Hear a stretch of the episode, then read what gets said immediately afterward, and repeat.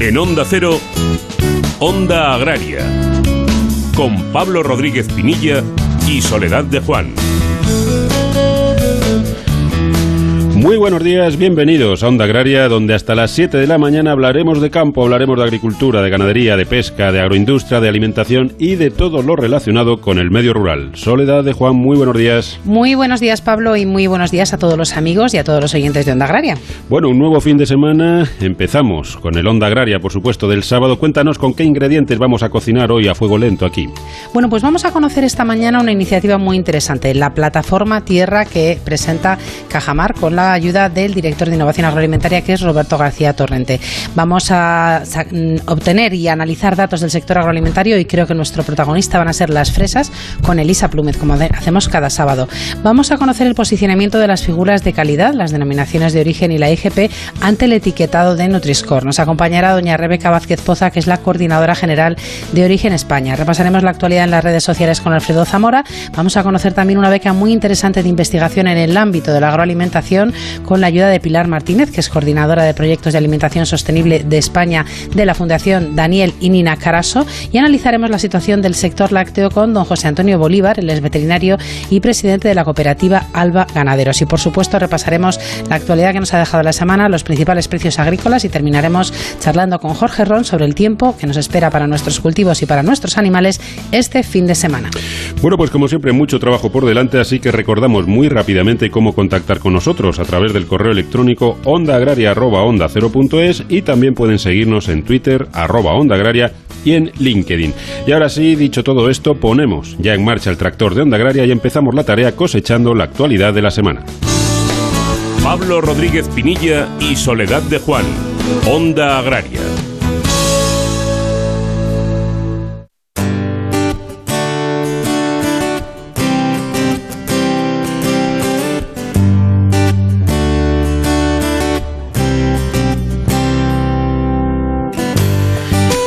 La nueva administración estadounidense de Biden mantiene sin cambios los aranceles que afectan a los alimentos españoles en su última revisión periódica. La oficina del representante de Comercio Exterior de Estados Unidos considera innecesario en este momento ni subir ni bajar los aranceles que aplica a las importaciones de determinados productos procedentes de España, Francia, Alemania y Reino Unido desde octubre de 2019. Por su, por su parte, el ministro de Agricultura español, Luis Planas, ha subrayado que es pronto para que la nueva administración de Estados Unidos revoque estos aranceles y que el gobierno español está en contacto con la Comisión Europea para que agilice los encuentros con la nueva administración norteamericana. Finalmente, el gobierno filipino autoriza la entrada de carne de vacuno española. Las negociaciones mantenidas por el Ministerio de Agricultura, Pesca y Alimentación, junto con la interprofesional Pro Vacuno, en representación del sector de vacuno de carne, han llegado a buen término y más de una veintena de empresas han quedado homologadas para vender en este importante mercado asiático. En esta última ronda de negociaciones se ha firmado el acuerdo sanitario como paso final a que se haga efectiva la apertura de mercado y se ha procedido a la publicación de lista de empresas autorizadas para exportar a aquel país. El Ministerio de Agricultura, Pesca y Alimentación, ante algunas informaciones surgidas durante los últimos días, afirma que es rotundamente falso y carente de cualquier fundamento que se pretenda excluir a un número elevado de perceptores actuales de la política agraria común o que estén ya decididos importes y mecanismos de reparto de las futuras ayudas. El Ministerio ha insistido en que cuestiones como la ayuda básica a la renta, la definición de quién deba percibirla, las regiones de pago, los periodos sobre los cuales deba extenderse la convergencia para cumplir con los compromisos europeos, los ecoesquemas y todos los restantes conceptos permanecen en estos momentos en debate y pendientes de decisión. Según datos del Instituto Nacional de Estadística, en enero de este año el grupo de alimentos y bebidas no alcohólicas incrementó su peso en la cesta de la compra del IPC en un 21,2% en relación con un año antes pasando de representar el 19,49% a un 23,62%, 4,13 puntos porcentuales más. A lo largo del mes de enero, dicho grupo de alimentación y bebidas no alcohólicas incrementó sus precios un 0,9%, elevándose un 1,7% interanual. La Agencia de Información y Control Alimentario contará en 2021 con 8,3 millones de euros, un 32% más que en el curso pasado, destinados a reforzar sus labores de control del cumplimiento de la ley de la cadena alimentaria. La agencia realizó 320 inspecciones de oficio a lo largo de 2020, lo que supuso controlar 734 relaciones comerciales entre operadores de la cadena alimentaria y la imposición por parte del departamento de 580 sanciones por 879.000 euros. Del total de inspecciones, 168 se realizaron en el sector lácteo, 100 en el vitivinícola, 24 en el ámbito de frutas y hortalizas y 16 en el del aceite de oliva. La Asociación Valenciana de Agricultores elabora un informe a partir de datos de Eurostat y del Ministerio en el que se observa que las importaciones citrícolas procedentes de países terceros con, destino a la Unión Europea batieron en el año 2020, de enero a octubre, un récord histórico con una cantidad de casi 2,2 millones de toneladas, tras incrementarse un 15% respecto al mismo periodo del año pasado. Sudáfrica se consolida como el primer país exportador de cítricos a la Unión Europea, copando el 44% de las importaciones importaciones totales y un aumento del 25% en comparación con la campaña precedente. El Ministerio de Agricultura, Pesca y Alimentación presenta la campaña promocional Mira al Origen, que lanzará la Red Rural Nacional en el medio urbano para informar y concienciar a la población española sobre la importancia que tiene el medio rural, invitando a dirigir la mirada al origen con la intención de recalcar lo positivo y todo lo que el trabajo agrario y el medio rural aportan a la sociedad en general. Esta campaña genérica tiene una duración prevista de seis semanas a la que sucederán oleadas de recuerdo en primavera y otoño de 2021.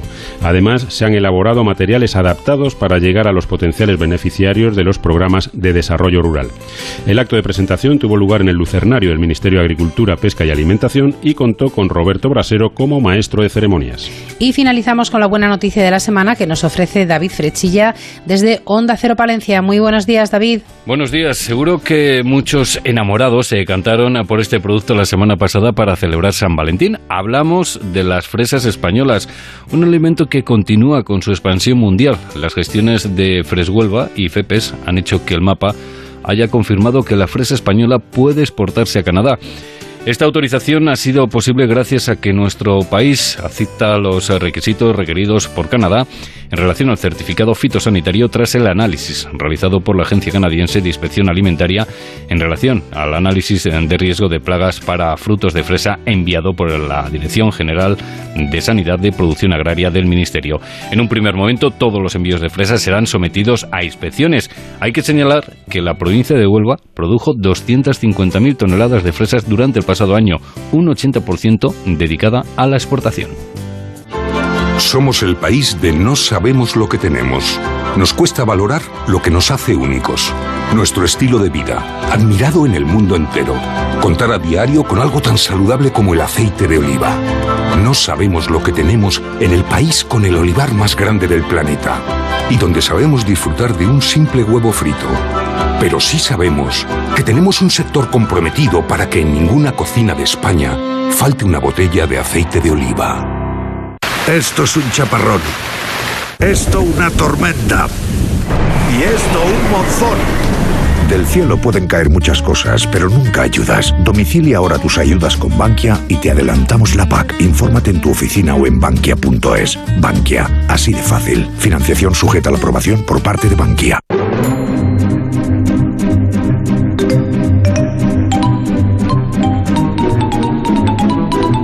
Onda Agraria y esta mañana lo que queremos conocer, así bien tempranito, es una iniciativa que ha sido presentada esta semana con la participación, entre otros, del ministro de Agricultura, Pesca y Alimentación, Luis Planas.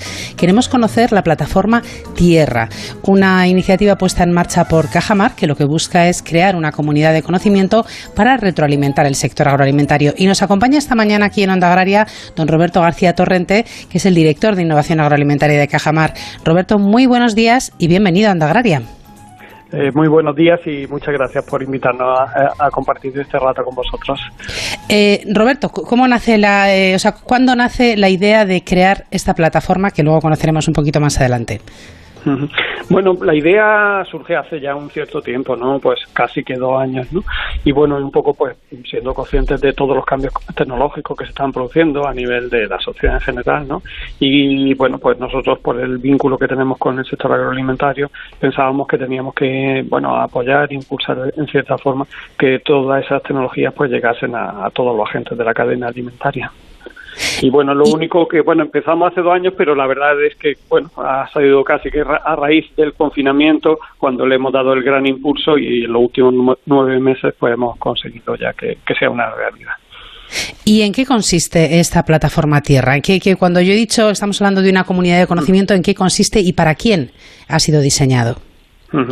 Bueno, pues eh, consiste en que al final cada vez, eh, bueno, pues hay más información disponible, cada vez hay más medios para poder eh, recoger eh, información de todo lo que está ocurriendo, ¿no? Desde lo que pasa en los mercados hasta lo que pasa en nuestra en una explotación agraria, ¿no? Y que en función del tratamiento que hagamos de esa información, de todos los datos que podamos recoger, pues vamos a poder tomar mejores decisiones, ¿no? Y mejores decisiones desde qué plantar en función de lo que van demandando los mercados a cómo cultivar para que seamos más lo más eficientes posible y utilicemos los menores la menor cantidad de insumos posible y por tanto pues seamos pues, pues más rentables también ¿no?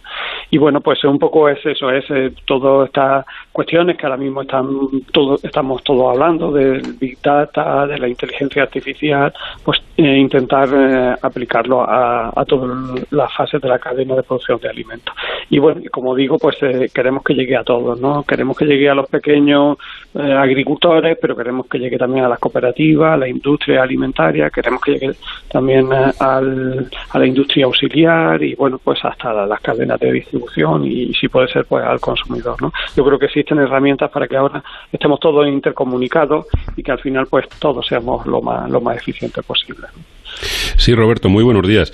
Eh, ¿Cómo va a funcionar la plataforma Tierra? Eh, eh, es decir, nos hablas de esos pequeños agricultores, esas cooperativas. ¿Va a ser una plataforma abierta? ¿Van a tener oportunidad de, intervenir, de publicar o, de hacer comentarios? ¿Cómo, ¿Cómo va a ser el funcionamiento? Sí, un poco el objetivo que nos planteamos con la plataforma es eh, que bueno se llegue a constituir como la gran comunidad del sector agroalimentario donde todo que pueda participar todo el que quiera participar, ¿no? Un poco lo que nosotros decimos es que queremos democratizar la tecnología, ¿no? Que todas estas nuevas tecnologías que se están desarrollando, que muchas veces pues parece que solo las pueden implementar grandes empresas, pues eh, facilitar que pueda llegar a, cualquiera, ¿no? Independientemente de, su tamaño, ¿no? Entonces, eh, bueno, pues eh, eh, queremos que, bueno, que el registro en la plataforma pues sea totalmente abierto, que pueda, pues eso, intervenir, como digo, desde el pequeño agricultor hasta la gran industria, ¿no? Y bueno, pues la mayor parte de los servicios van a ser gratuitos y, bueno, como queremos también que los servicios que se ofrezcan no solo los generemos nosotros, sino que hay ahora mismo pues muchas empresas trabajando en el desarrollo de, servicios avanzados para el sector agroalimentario, pues queremos que también pues nuestra plataforma sea una vía para poner en contacto a esas empresas que están desarrollando nuevos servicios con los usuarios finales y bueno pues esa parte a lo mejor sí tendrá un pequeño coste sobre todo porque bueno pues que hay que ayudar a esas empresas que desarrollan eh, esos nuevos servicios a que tengan una, una cierta rentabilidad ¿no?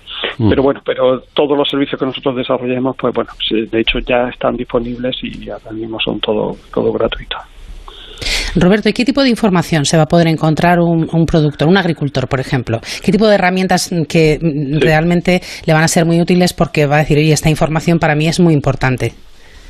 Bueno, vamos a empezar en primer lugar por eh, analizar qué es lo que está pasando en los mercados, ¿no? Pues vamos a recoger información sobre los precios que hay eh, para cada uno de los productos agrarios, vamos a ver cómo están evolucionando la oferta, la demanda, cómo eh, evoluciona nuestro comercio exterior, nuestras exportaciones, cómo van evolucionando también o la producción de países que puedan ser competidores con nosotros o la demanda en los principales mercados hacia los que enviamos nuestros productos. ¿no?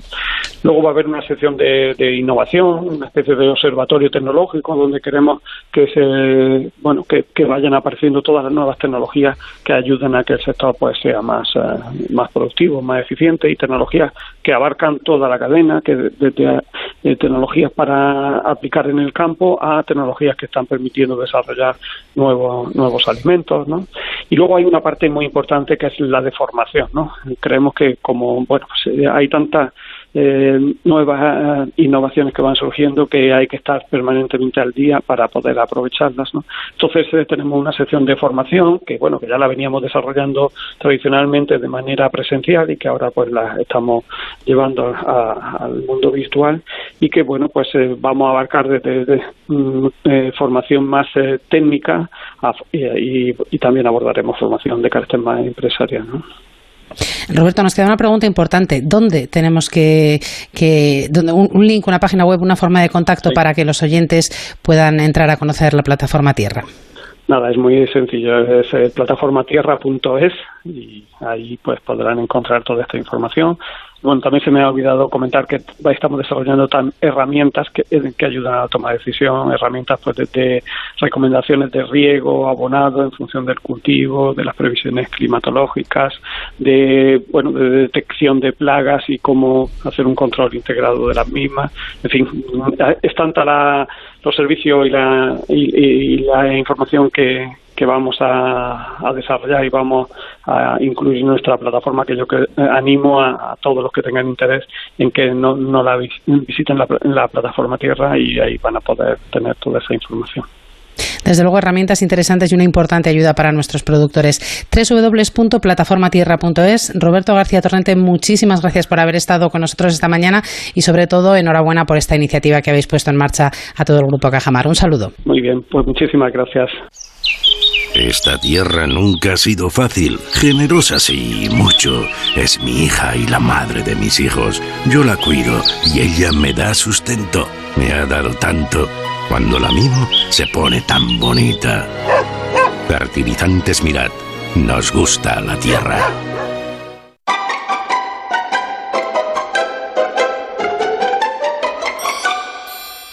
Onda Agraria, Onda Cero. Y llegamos ahora a El Dato de la Criba, sección en la que cada semana con la ayuda de Elisa Plumet lo que hacemos es pues mm, rebuscar, rebuscar, rebuscar y sacar conclusiones sobre la importancia de distintos datos del sector agroalimentario. Muchas veces son numéricos, nos hace falta calculadora, pero otras veces no. Elisa, muy buenos días y bienvenida a Onda Agraria, como siempre. Buenos días, Soledad, y buen sábado, Pablo. Buen sábado, Elisa, ¿qué tal estás? Pues bastante bien.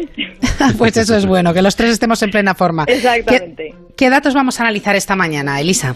Pues mirad, como estamos en plena campaña fresera y además pues en mi casa comemos muchas fresas y este año están muy muy sabrosas, he pensado que podría traer datos sobre este cultivo de primor, que se llama así, cultivo de primor, porque es un cultivo sensible que hay que tratarlo muy bien en la recolección y, y en el transporte. Así que si os parece, pues vamos a los datos. Cuéntanos. En España existen entre 6.000 y 7.000 hectáreas de fresa, según campaña, aunque esta última campaña está más cerca de las 6.000 hectáreas porque ha, disminuido la superficie.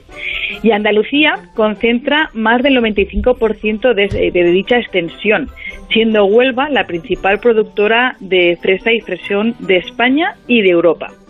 Además, gran parte de este cultivo de la fresa se realiza bajo prácticas de producción integrada, que es este tipo de agricultura que está entre la convencional y la ecológica y que es a la que al fin y al cabo están teniendo prácticamente todos los cultivos porque es un tipo de producción más sostenible con el medio ambiente. España es la principal productora de fresa de la Unión Europea y exporta la mayoría, la mayoría del 80%, como se ha dicho en la introducción del programa de hoy, de, la fruta española, de la, perdón, de la fresa española se exporta a, a Europa a Alemania y Reino Unido, principalmente, donde este año en Reino Unido han tenido que enfrentarse al problema del Brexit, y también a Italia y a Francia. Otros dos grandes productores de fresa en Europa son Polonia y Alemania, pero apenas compiten con nuestro país en el mercado porque las fresas de Polonia, la gran parte de ellas, se destinan a la industria y las presas de Alemania pues no coinciden en la temporada eh, con la española, con lo cual pues no hay problemas en, en, los mercados. Recientemente se ha reunido de forma virtual los principales productores de fresa de Francia, Italia, Portugal y España y han coincidido en dos cosas, en que el año pasado el primer y el más duro confinamiento les afectó bastante, afectó mucho a la, a la campaña del año pasado y también han coincidido en solicitar a la Unión Europea una normativa común en fitosanitarios, porque parece que cada Estado miembro tiene una, una normativa de fitosanitarios para la fresa y eso pues complica bastante luego todo lo que es no solo la producción sino también la exportación, ¿no? En fin, que nuestro país, que España produce mucha fresa, que esta campaña se prevé menos, que los precios quizás yo los veo como consumidora un pelín más altos que en campañas anteriores, pero que al menos como consumidora lo que estoy mm, experimentando es que mm, están muy, muy sabrosas, que es también lo importante para engancharme como consumidor. Así que, bueno, eso es lo que os quería comentar hoy de la fresa. Pues muy interesante como siempre, Elisa, y desde luego coincidimos contigo que están sabrosísimas. Hasta la semana próxima. Pues venga, vamos a aprovechar el sábado que para eso madrugamos. Efectivamente, hasta luego. Somos el país de no sabemos lo que tenemos. Nos cuesta valorar lo que nos hace únicos. Nuestro estilo de vida, admirado en el mundo entero. Contar a diario con algo tan saludable como el aceite de oliva. No sabemos lo que tenemos en el país con el olivar más grande del planeta. Y donde sabemos disfrutar de un simple huevo frito. Pero sí sabemos que tenemos un sector comprometido para que en ninguna cocina de España falte una botella de aceite de oliva.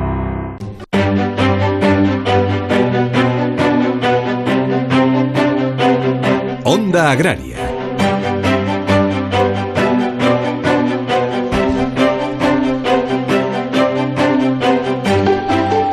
Bueno, lo comentamos la semana pasada, lo comentamos también la anterior, el, sistema de etiquetado, el Nutri-Score, que de momento es voluntario, pero seguramente termine siendo obligatorio, eh, pues está creando verdaderos quebraderos de cabeza, ¿no? Precisamente porque no se adapta bien a determinados productos de calidad que tenemos en, nuestra, nuestra gastronomía, en nuestra alimentación, en nuestra agricultura, en nuestra ganadería, y que por tanto pues necesita revisarse o necesita que se modifique la forma de, de calcular esa, esa etiquetado. Precisamente para hablar de todo ello y para conocer el posicionamiento de figuras de calidad como son las denominaciones de origen o las IGPs, tenemos con nosotros a Rebeca Vázquez Poza, que es coordinadora general de Origen España. Rebeca, muy buenos días y bienvenida a Onda Agraria. Hola, muy buenos días, muchas gracias. Eh, Rebeca, eh, lo primero de todo, preséntanos Origen España para, para los oyentes despistados que no lo conozcan. sí, perfecto. Mira, eh, Origen España es la Asociación Española de Denominaciones de Origen y bueno, pues en, eh, incluimos las denominaciones de origen, las DOPs y las IGPs agroalimentarias españolas. Eh, defendemos sus intereses, hablamos sobre lo que significa una denominación de origen y eh, representamos al 78% en valor económico de las indicaciones geográficas agroalimentarias que hay en España. Rebeca, eh, hablamos de este etiquetado Nutri-Score que no está dejando indiferente a nadie. Empezaron los del aceite, eh, bueno, pues el, Ministerio de Comercio, pues más o menos de consumo, más o menos, pues reaccionó. Pero claro, el resto de, productos españoles que se ven perjudicados, pues esto es una cascada. Todos están pidiendo, pues modificaciones o por lo menos que no se aplique. ¿Cómo está la situación? Sí, exacto. Nosotros también llevamos eh, bastantes meses trabajando, también con el Ministerio de Consumo, también hemos hablado con el Ministerio de Agricultura y demás, para mostrarles nuestra visión de este etiquetado Nutri-Score en concreto. En Europa se está debatiendo, ¿vale?, sobre otros. Entonces, lo que nosotros eh, hablamos y comentamos es sobre el Nutri-Score que se quiere aplicar en España. Eh, por supuesto, nosotros somos partidarios de informar nutricionalmente al consumidor. Además, es un objetivo de la Comisión Europea dentro de la estrategia de la granja a la mesa, pero este etiquetado en concreto eh, puede ser muy perjudicial para los alimentos con denominación de origen, con sello de OP o IGP. Rebeca, ¿qué tal? Muy buenos días. Hola. ¿Por qué creéis eh, que no se ajusta, a, bueno, en concreto a, los productos que vosotros representáis? ¿Qué son los criterios de valoración, entre comillas, que utiliza este, este Nutri-Score los que hace que no se ajuste a la realidad o, desde el punto de vista nutricional o el que sea de los distintos productos y, por lo tanto, no nos parece adecuado? Exacto, es lo que dices tú, desde el punto de vista eh, de qué se mide Eh, mira, te voy a poner, voy a hablar desde el punto de vista de los consumidores, ¿vale? O sea, el consumidor eh, que adquiere un producto con DOP o con IGP, bueno, pues lo que quiere también eh, es apostar por un consumo de un alimento tradicional, natural, elaborado con las mejores materias primas, con un control y unos procedimientos muy, muy exhaustivos, ya te digo, con procedimientos tradicionales y todos estos alimentos pues les aportan nutrientes como proteínas, grasas, vitaminas, minerales que son de alta calidad y, por supuesto están, son necesarias para un correcto, una correcta alimentación. Entonces, todo esto que te acabo de mencionar, pues lo aportan los productos amparados con una denominación de calidad. Por ejemplo, eh, aceites de oliva con DOP hasta ahora estaban dentro del saco de, etiquetado nutri ¿vale? Los jamones, los quesos con DOP, eh, los turrones con IGP, todos estos alimentos estarían más cercanos a los colores rojos o incluso rojo, mientras que otros alimentos procesados eh, calificados como light o bajos en sal, etcétera, pues estarían situados en un color mucho más benévolo, incluso el verde, ¿no? Entonces, en ellos no se tiene en cuenta la calidad de las materias primas utilizadas ni los procesos eh, a los que ha sido sometido este alimento para su producción. Entonces, se penaliza visualmente a unos alimentos que, que, tienen muchísimo más que aportar en cuanto a todo, en cuanto a salud, nutrición, historia, tradición y, por supuesto, controles de calidad.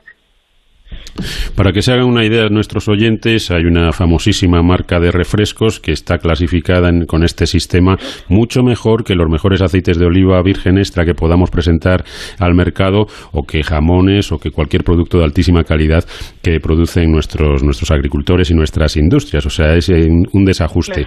Eh, Rebeca, ¿por qué el Nutriscore? ¿Por qué no otro sistema? ¿Por qué España no genera o no crea su propio, no, no su propio sistema, sino un sistema que pueda servir para el resto del mundo, puesto que somos una potencia agroalimentaria. Sí, lo que nosotros hablamos y nos, nos hemos dirigido a la Comisión Europea es para solicitar una, un sistema homogéneo en, todos los países, porque actualmente España tiene eh, optaría al sistema de etiquetado que es un, etiquetado, vamos, eh, privado y francés. En cambio, Italia tienen eh, otro sistema, de hecho, en otros países como te decía, pues por ejemplo, hay ciertos productos como en Italia las denominaciones de origen, los sellos de OPIGP estarían excluidos. Esto es lo que nosotros pedimos en España, la exclusión de estos productos eh, simplemente porque es que no, se puede eh, meter a todos en el mismo saco, ¿vale? Y además, lo que es muy importante es saber que los productos con sello de OP o IGP eh, es inviable la reformulación del producto. Eh, un alimento que tenga bastantes azúcares eh, del mercado, que todos del desayuno de los niños a todos nos viene a la cabeza algún caso, se reformula, se le sustituyen unos azúcares por otras cosas y entonces tiene un, un color em, verde, ¿vale? Para entonces eh, visualmente pues te, te, resulta más fácil llevártelo a casa, te, te, parece mejor. En cambio en estos productos con sello de OP y GP es inviable la reformulación. Tú si sustituyes una cosa por otra dentro del proceso de producción, ese alimento ya no tiene sello de denominación de origen. Entonces, eh, claro, es que es nuestra cultura gastronómica y nuestra cultura de la calidad diferenciada y es que esto no se puede ni se debe reformular porque entonces pasarían a ser otra cosa, ni mejor ni peor, pero es otra cosa, otro alimento. Y este alimento no podría llevar sello de denominación de origen. Pues esperemos, esperemos que las reivindicaciones de origen España sean escuchadas, sean atendidas y que efectivamente pues se hagan las modificaciones que haya que hacer eh, o, los planteamientos que haya que hacer para que cada producto sea tratado como realmente se, se merece. Y sobre todo esperemos que los consumidores tengan sentido común y no se dejen llevar tampoco por, por todo esto. Al final la clave es la moderación en lo que se consume y yo creo que, que con eso podemos seguir manteniendo nuestra dieta mediterránea a base de nuestros magníficos productos, muchos de ellos amparados por esos sellos de calidad, denominación de origen protegida e indicación geográfica protegida. Rebeca Vázquez Poza, coordinadora general de Origen España, muchísimas gracias por habernos acompañado. Muchas gracias por ese trabajo de defensa de esos productos de máxima calidad de, nuestro campo, de nuestra ganadería, de nuestros productores. Y hasta otro día en el que seguiremos interesados a ver qué es lo que ha ocurrido con todo esto. Muchas gracias a vosotros por darnos voz. Pablo Rodríguez Pinilla y Soledad de Juan, Onda Agraria. Onda Cero, Madrid. ¿Sobreviviríamos si viajáramos en el tiempo al pasado o al futuro? ¿Tenemos tecnología para habitar otros planetas? ¿Ovnis? ¿Extraterrestres? ¿Cuáles son las posibles explicaciones para estos fenómenos? Tal vez hemos visto demasiadas películas. Si tú también te haces estas preguntas, te invito a que te sumes a este viaje radiofónico. Toma la pastilla roja, el podcast de ciencia ficción, cine y futuro de Onda Cero. Te mereces esta radio. Onda Cero, tu radio. Es el momento de tomárselo en serio y de pasar a la acción. No nos valen las fotos, queremos realidades. Por eso, desde Antena 3 Noticias, nos sumamos a Constantes y Vitales Objetivo 2% para conseguir un pacto entre todos los partidos políticos que eleve al 2% del PIB la inversión en ciencia. Lo queremos ya y lo queremos para siempre. Únete a nosotros y firma en constantesyvitales.com. Compromiso a tres media. ¿Cómo suena Madrid? ¿De qué hablan los madrileños? Pepa Gea te lo cuenta. Hablamos de esos vecinos y empezamos en la calle viendo cómo se circula. Empieza esta- el nuevo año hídrico. Podemos contarlos a los oyentes de Onda Cero famosa en el mundo entero que estamos 12 puntos mejor que hace un año. Hacemos lo más destacado que nos está dejando la actualidad informativa en la Comunidad de Madrid con la gran Paloma de Prada. En el conjunto de restricciones que publica Feliz José Casillas, ¿qué tal? Con suspense. ¿Qué ha pasado ahora? Pero si es que estamos todo el día con suspense. por favor. Los nuevos tiempos que hacen un partido amistoso que no se puede saber nada, que nadie puede entrar, que no se puede Claro, el contar único nada, que momento donde podemos estar sin mascarillas cuando estamos aquí en el estudio haciendo radio, muy separados. O llega aquí el artista del grano yaque y en vez de ponerse los cascos se pone la mascarilla y aparta los cascos. Más de uno Madrid, de lunes a viernes a las doce y media de la mañana con Pepa Gea. Te mereces esta radio. Onda Cero, tu radio.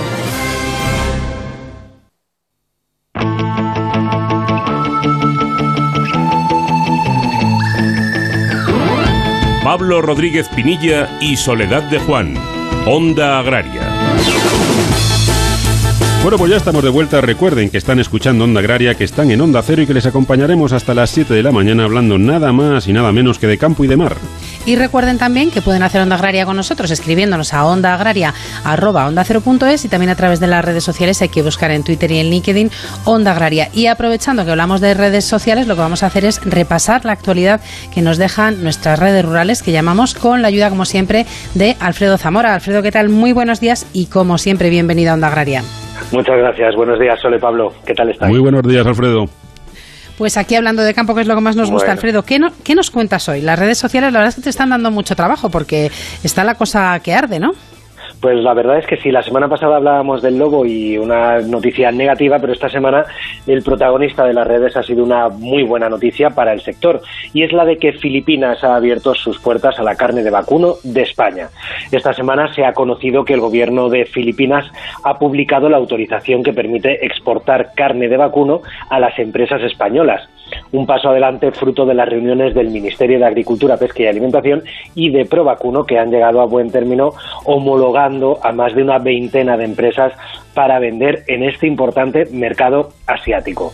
Provacuno tuiteaba anunciando que Filipinas abría sus puertas a la carne de vacuno de España y reconocía que desde Provacuno se llevaba trabajando durante años para conseguir abrir este emergente país asiático. Decían el esfuerzo de todo el sector tiene ahora su recompensa.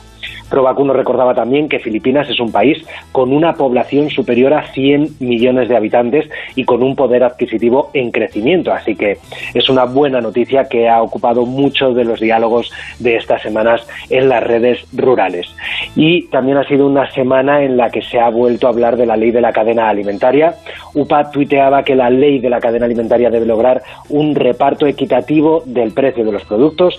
Decían en un tuit que solo así habrá futuro para los agricultores y los ganaderos. Explicaban que junto a Saja y COAC se han emitido, se han remitido las propuestas del sector a los partidos políticos para mejorar esta ley. Espero que sean escuchadas. Y además, en esta semana también UPA pedía que se acordaran del sector agrario en el plan de vacunaciones contra la COVID. Decían que primero tienen que recibir obviamente la vacuna los más vulnerables, pero que después tienen que ser los más esenciales. Por eso decían que es lo justo y lo más inteligente y que es importante que sean conscientes de que el sector agrario entra dentro de este sector esencial para la sociedad. Por eso UPA reconocía que va a trasladar la propuesta al Ministerio de Sanidad para que no se olviden del medio rural en la campaña de vacunación. Así que esperemos que sean escuchados. Sí, un recordatorio importante porque es verdad que además eh, el sector eh, productor, los agricultores y ganaderos han estado trabajando durante todos los meses. Es un sector incluso, o sea, con la industria y la distribución que no ha parado y que no puede parar. Así que un recordatorio importante. ¿Tenemos algo más, Alfredo? Pues sí, quería cerrar la semana con, el, con un dato, un tuit de Asaja en el que afirmaba y recordaba que el porcino es un sector clave en la lucha contra la despoblación, algo muy importante de lo que hablamos eh, durante todas las semanas, la despoblación y el mantener vivo el, el sector rural. Eh, decía una potente estructura productiva de las que el 43% de las granjas y el 45% de las industrias de porcino están en el mundo rural. El tuit acompañaba, estaba acompañado con una infografía en la que explicaban que 3,5 de cada 10 puestos de trabajo que genera la industria porcina está en la España rural. Decían que 1.180 industrias en municipios de menos de 5.000 habitantes, generando 24.000 puestos de trabajo y cerraban el tuit diciendo que las industrias del medio rural representan el 35% del empleo total de la industria porcina. Así que datos a tener muy en cuenta para reivindicar el valor y la importancia del medio rural y que es muy importante que se hagan eco en las redes sociales de tweets como este. Bueno, pues con ese mensaje nos quedamos, Alfredo. Muchísimas gracias, como siempre, por acompañarnos esta mañana y hasta el próximo sábado. A vosotros, hasta la semana que viene. Esto es una tromba de agua. Esto lluvia torrencial. Y esto un huracán. Del cielo pueden caer muchas cosas, pero nunca ayudas. Domicilia ahora tus ayudas con Bankia y te adelantamos la PAC. Infórmate en tu oficina o en bankia.es. Bankia, así de fácil. Financiación sujeta a la aprobación por parte de Bankia.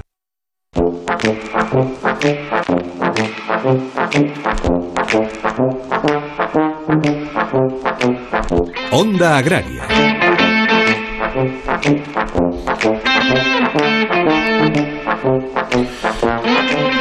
Bueno, pues están escuchando Onda Agraria, ya saben que les acompañamos hasta las 7 de la mañana, pues hablando de campo, hablando de mar, hablando de alimentación y hablando de todo lo relacionado con el medio rural, como son unas becas de investigación en el ámbito de la alimentación sostenible que presenta la Fundación Daniel y Nina Caraso. Y precisamente de ellas vamos a hablar, cómo participar, bueno, pues por supuesto los importes con los que están eh, premiadas o, bueno, pues bonificadas y, y todo lo relacionado con ella. Y tenemos con nosotros a Pilar Martínez, que es la coordinadora de proyectos de alimentación sostenible en España de la Fundación. Pilar, muy buenos días, bienvenida a Onda Agraria. Buenos días, muchísimas gracias, un placer estar con vosotros esta mañana. Eh, Pilar, preséntanos la Fundación Daniel y Nina Caraso y qué relación tiene con el campo, con la alimentación sostenible en este caso.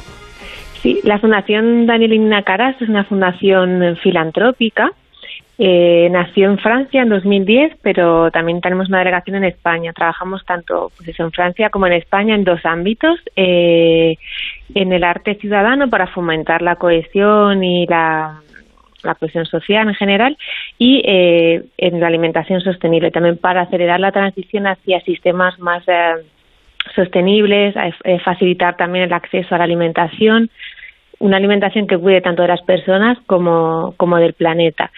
Eh, trabajamos en distintos ámbitos, apoyamos proyectos a distintos niveles, de, investigación, sensibilización, proyectos en terreno también, eh, pues para facilitar eh, precisamente esa transición hacia sistemas que, que sean más sostenibles. en el marco de, de, de esas actividades, como bien comentáis, estamos también de, apoyando la investigación y tenemos esta beca, Daniel Carazo Fellowship, que está destinada a jóvenes investigadores de entre, bueno, con una experiencia de entre 2 y 7 años de cualquier nacionalidad o disciplina científica que quieran desarrollar su proyecto de investigación en un centro español, un centro de una universidad tanto pública como privado durante dos años. La idea es esa, es fomentar eh, enfoques multidisciplinares. La alimentación sostenible requiere esa visión 360 grados, ¿no? Que nos permita entender, tener en cuenta a todos los agentes de la cadena, a todos los actores, las distintas eh, componentes de la sostenibilidad ambiental, social, nutricional, económica, por supuesto.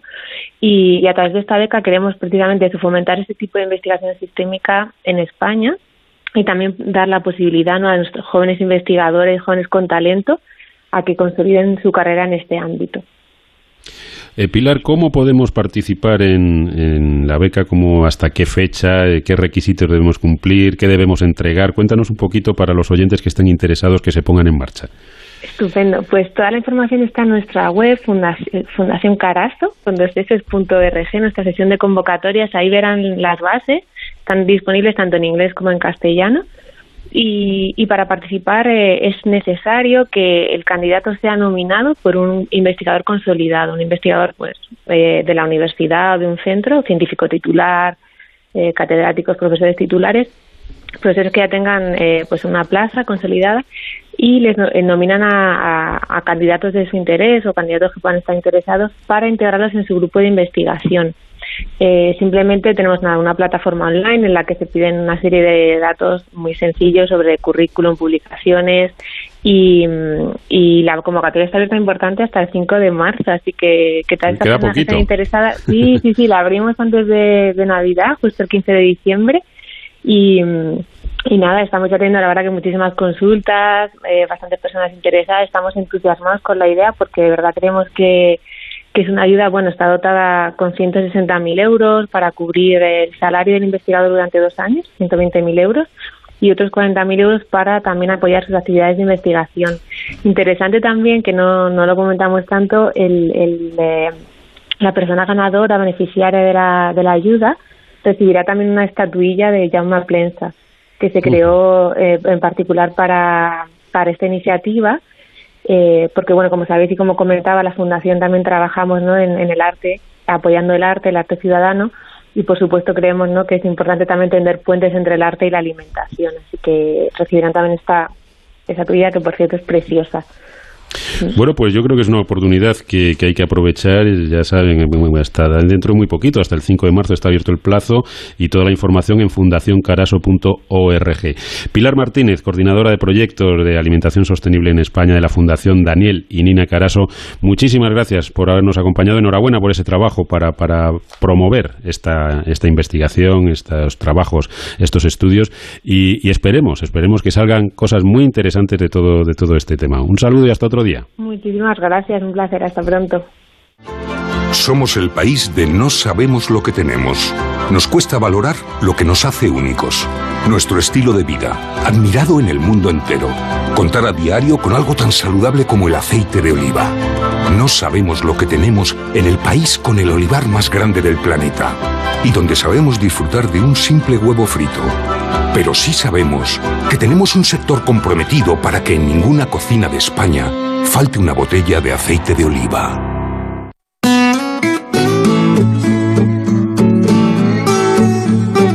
Agraria. Onda Cero.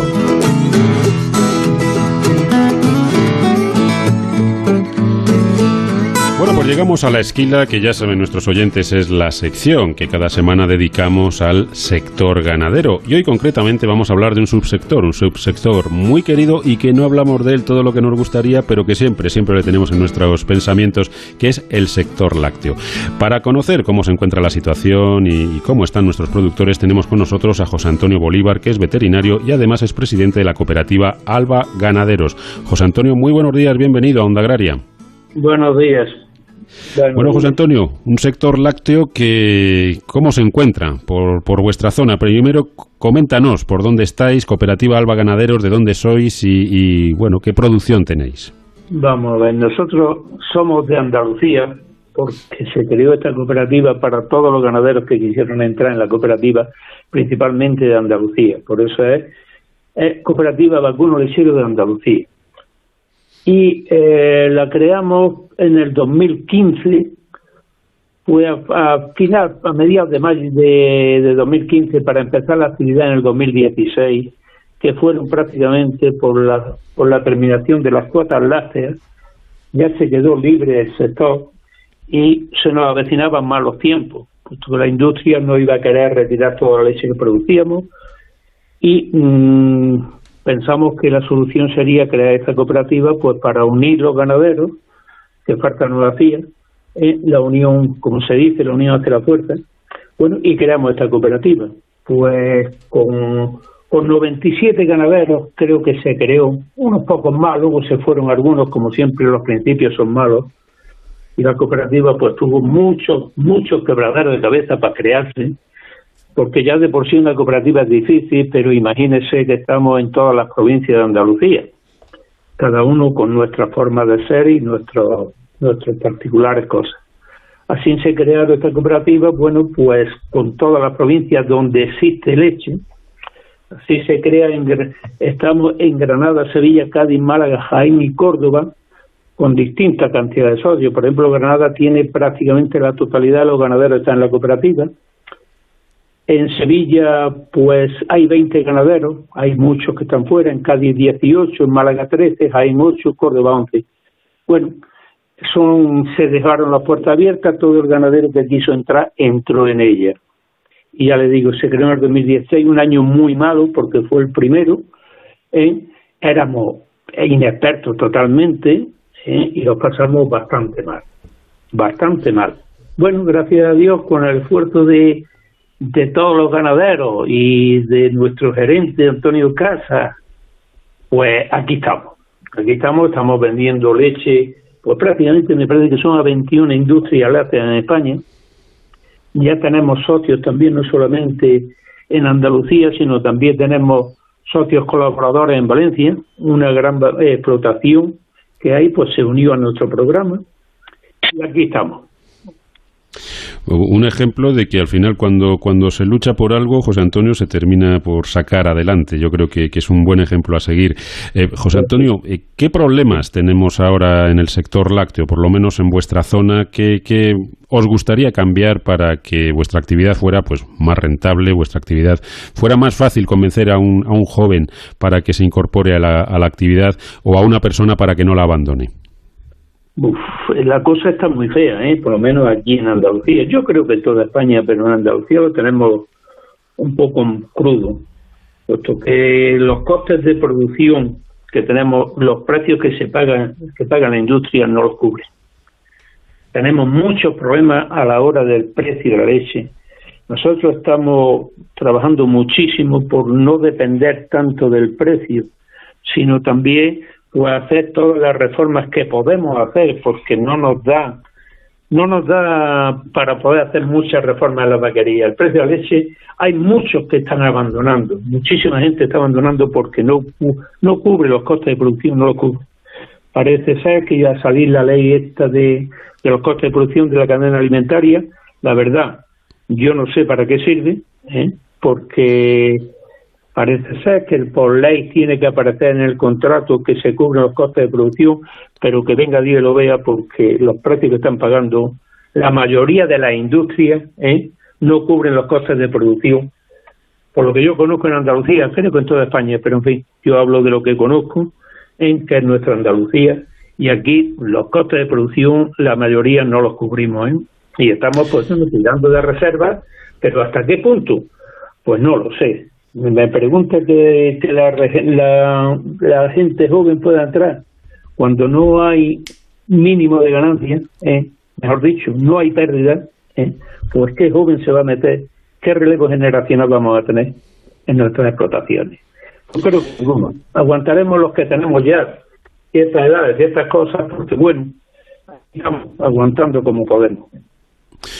Eh, José Antonio, eh, este es un tema que a mí me interesa mucho que tratemos tranquilamente. Si te parece, hoy nos quedamos sin tiempo. Si te parece, la semana que viene eh, retomamos esta conversación, hablamos un poquito del renuevo de, todos los jóvenes que necesitamos en el sector, de, todo este tema de precios. Y, Pero hoy nos quedamos sin tiempo. La semana que viene lo retomamos y ahondamos un poquito más en estas cuestiones que yo creo que son importantes tanto para el sector lácteo como para el, el resto de sectores. Vale, yo lo que me gustaría, en fin, pues si hay más tiempo otro día, dar a conocer todas las actividades que está haciendo la cooperativa ¿eh? con el esfuerzo de todos los ganaderos, que no es poco, ¿eh? porque hay una serie de cosas que somos pioneros en muchísimas cosas, ¿eh? gracias a la cooperativa esta y los ganaderos, pues bueno, estamos contentos, la mayoría estamos contentos con él. Como siempre en las cooperativas, pues hay los que no están de acuerdo con muchas cosas, pero en hay, de, todo, como, en botica, ¿no? bueno, pues la semana que viene nos, nos cuentas esas innovaciones y, comentamos un poquito más todo el tema de costes y todo el tema del relevo generacional. José Antonio Bolívar, veterinario y presidente de la cooperativa Alba Ganaderos eh, de Andalucía, muchísimas gracias por habernos acompañado y hasta la semana que viene, que seguiremos hablando del sector lácteo. Fertiberia, líder en fertilizantes, le acerca la información de los mercados agrícolas. Y como cada sábado repasamos los precios de los principales productos agrícolas, vamos a repasar, por ejemplo, el precio del trigo blando panificable, que se ha pagado a 218,86 euros, el trigo duro lo ha hecho a 284,27 euros, la cebada pienso 186,36 euros, guisantes secos 261,20 euros. O lentejas 464,40 euros. Vamos a repasar también precios medios nacionales en origen de frutas y hortalizas por cada 100 kilos, empezando con la mandarina 61,47 euros, la pera conferencia 80,89 euros, el aguacate 178,57 euros, la espinaca 104,48 euros y terminamos hoy con la judía verde tipo plana 192,57 euros 100 kilos. Fertiberia. Toda una vida siendo referencia en la agricultura española. Con una apuesta firme y constante por la innovación y la sostenibilidad, ofreciendo productos y servicios de primera calidad dando respuesta a todas las necesidades del agricultor y persiguiendo siempre la máxima rentabilidad de sus cultivos. Solo una marca. Fertiberia.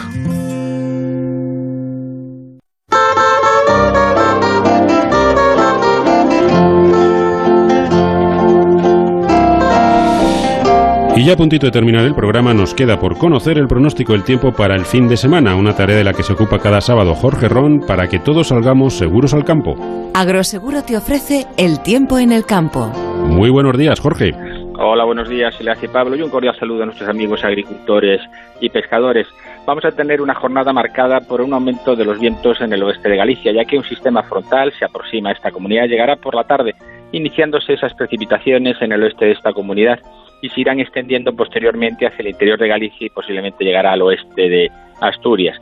Esas precipitaciones en general más abundantes en el oeste de la comunidad, las provincias más occidentales. Nubes que se irán extendiendo hacia el interior, afectando a Castilla y León, al resto del Cantábrico, a Extremadura, inclusive también a la zona centro por la tarde para desplazarse al final de la jornada hacia el Mediterráneo. Si bien toda la mitad oriental de la península tendrá una jornada la mayor parte del día con los cielos despejados, algunas nieblas en la zona de la cuenca del Ebro y vientos destacar los del suroeste soplarán fuertes con rachas muy fuertes en Galicia, en el Cantábrico y en Castilla y León sobre todo. De cara al sábado, las, perdón, de cara al domingo las precipitaciones se extenderán de oeste hacia el interior de la península. Lloverá en lo que es en Galicia, en Asturias, en el oeste de Castilla y León, de Extremadura y también de Andalucía. Precipitaciones que por la tarde del domingo ya se extenderán a la zona centro, al resto de Castilla-La Mancha y resto de Andalucía. Serán irregulares por el interior de, la, de Andalucía, precaución en esas tormentas que pueden producirse en esa zona, que inclusive también llegarán a Melilla y al final de la jornada a algunas zonas por el interior de Murcia, el interior de Valencia. Serán de cierta intensidad en el País Vasco, en Rioja y en el Navarra, y nubes, pero sin precipitaciones, a orillas del Mediterráneo, sobre todo Cataluña, Valencia y Baleares mantendrán los cielos nubosos, pero sin precipitaciones.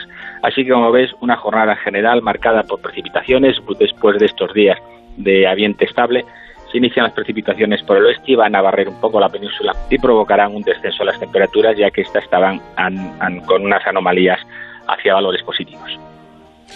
Bueno, pues hasta aquí, Jorge, la previsión para este fin de semana y mañana nos contarás eh, qué va a ser de nosotros esta semana que viene, en lo que a tiempo se refiere. Sí, una semana que habrá un poquito de todo. Tendremos lluvias por el oeste, luego lloverá hacia el Mediterráneo, por la zona de Murcia y Andalucía, y volverán los días de sol un poco hacia finales de semana hacia el interior de la península. O sea que tendremos un poco de todo con temperaturas más propias de la época del año. Tampoco es lógico que tengamos temperaturas de 25 o 26 grados en el sur, las heladas hayan desaparecido y tengamos también tantas horas de sol para, para nuestros árboles y todos nuestros cultivos se les hace un lío. La verdad es que sí, pues mañana estaremos muy atentos. Un abrazo, Jorge. Hasta luego. Amaneces antes que el sol y conviertes la tierra en frutos y superas plagas, heladas, pedrisco y cada día empiezas de nuevo. Eres de una naturaleza especial. Por eso hay un seguro especial para ti. Y ahora es el momento de contratar tu seguro de uva de vino. Agroseguro, más que un seguro.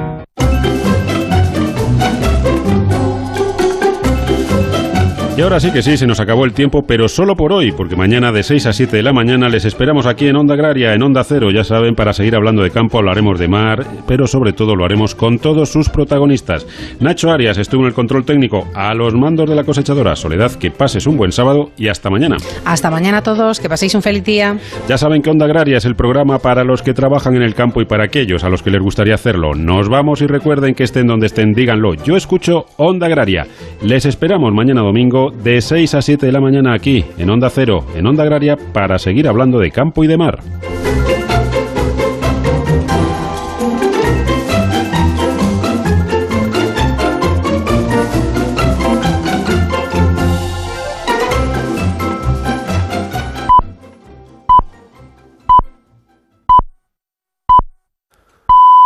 Son las 7.